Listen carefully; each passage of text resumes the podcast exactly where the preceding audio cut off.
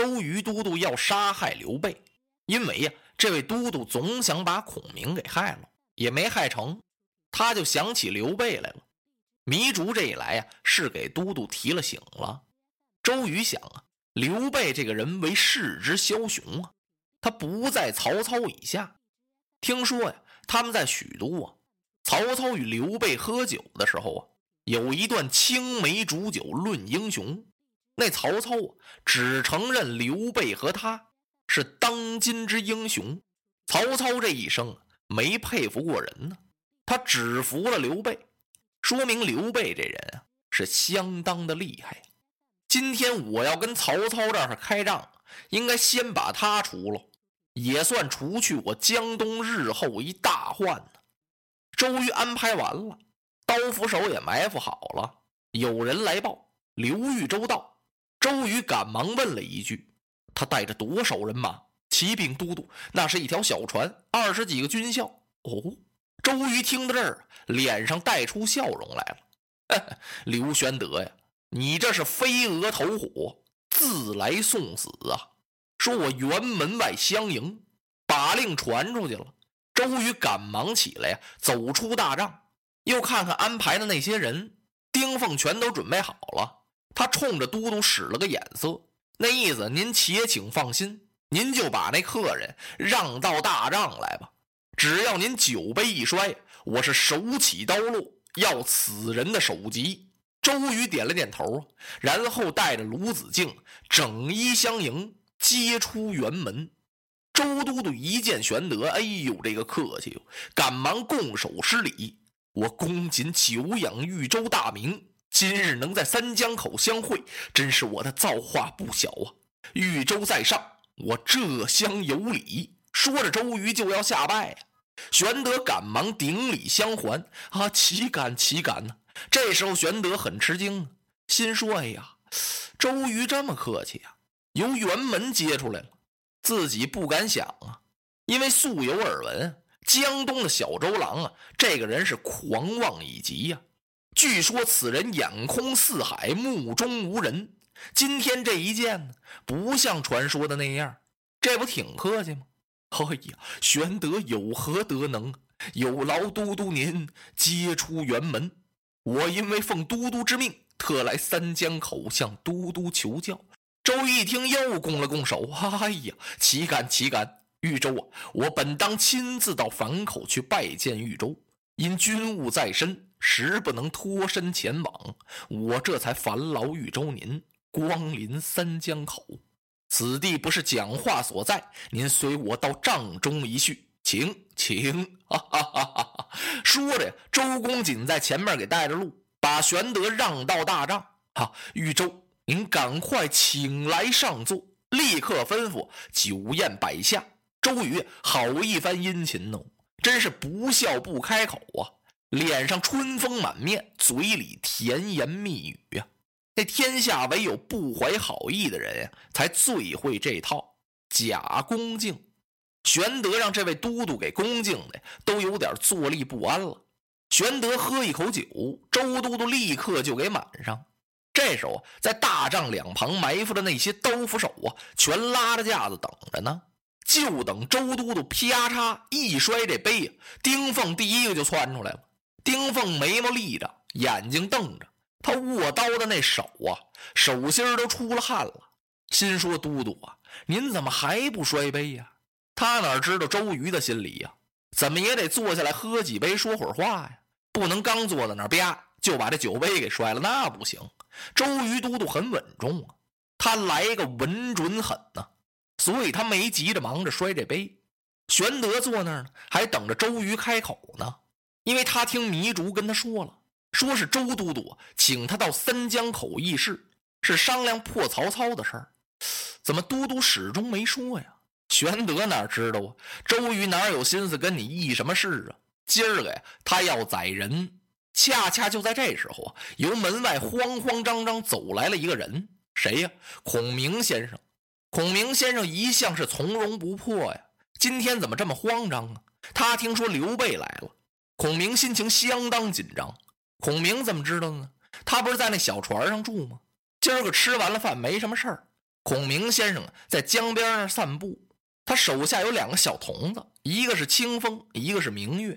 孔明先生待这俩小孩啊非常好，教给他们道理，教给他们识字。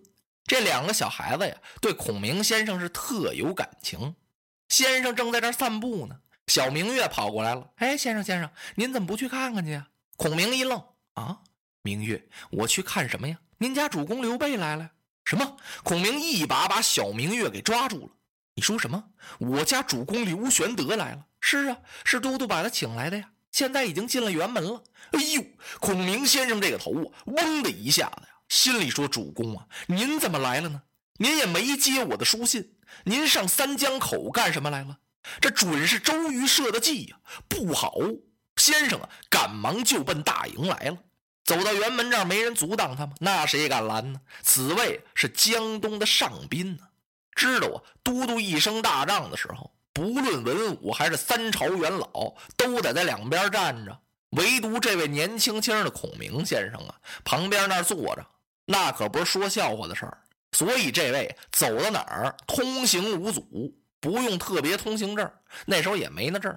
孔明先生就进来了。他来到这第一眼呀，就看见大帐两旁的埋伏了，不由得孔明先生倒吸一口冷气呀！糟了，我家主公危矣呀！太危险了，这可怎么办呢？他几步走到帐口这儿，不能闯进去啊，那太失礼了。孔明啊，轻轻的把那帐帘扒开一个缝往里这么一看，哎呦，怎么了？他看见了，主公刘玄德坐在上垂手，周瑜在下边陪着，鲁肃也在做。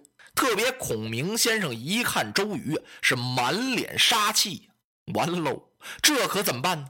我可怎样解救我家主公呢？这把孔明先生给急的呀！他又一抬手啊，看见玄德身后站立一人，残眉凤目，五柳长髯，正在那儿啊，微和双睛，手扶佩剑，看着周瑜呢。孔明长长出了一口气呀，心里说：“我主无忧矣，云长将军跟来了，什么事儿都没了。”先生一转脸啊，把手往后这么一背。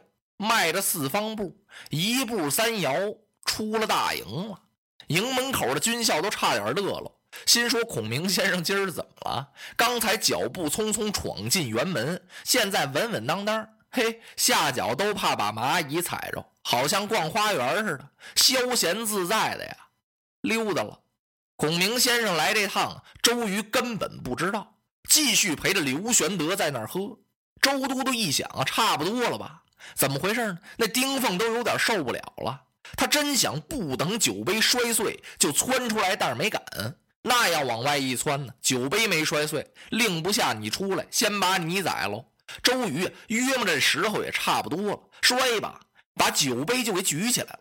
禹州，您请饮这一杯。看样子是给玄德敬酒，实际他要摔杯了。那手啊，已经举过了头顶。就把这酒杯高高举起的同时啊，嗯，周瑜一下子看见了，玄德身后有一人，手握宝剑，正在斜目而视，斜楞的眼睛瞅着周瑜呢，二目目光如刀光，好不瘆人呢，使得周瑜不由得倒吸一口气，啊，心说这人是谁呀？好一派大将风度，怎么这么威风呢？啊，刘豫州。请问，在您身后所侍立者何人呢？在您身后站着那位是谁呀？玄德回头一看，啊啊啊啊！都督，此乃是我二弟云长。哎呀呀！周瑜机灵打了个冷战呢。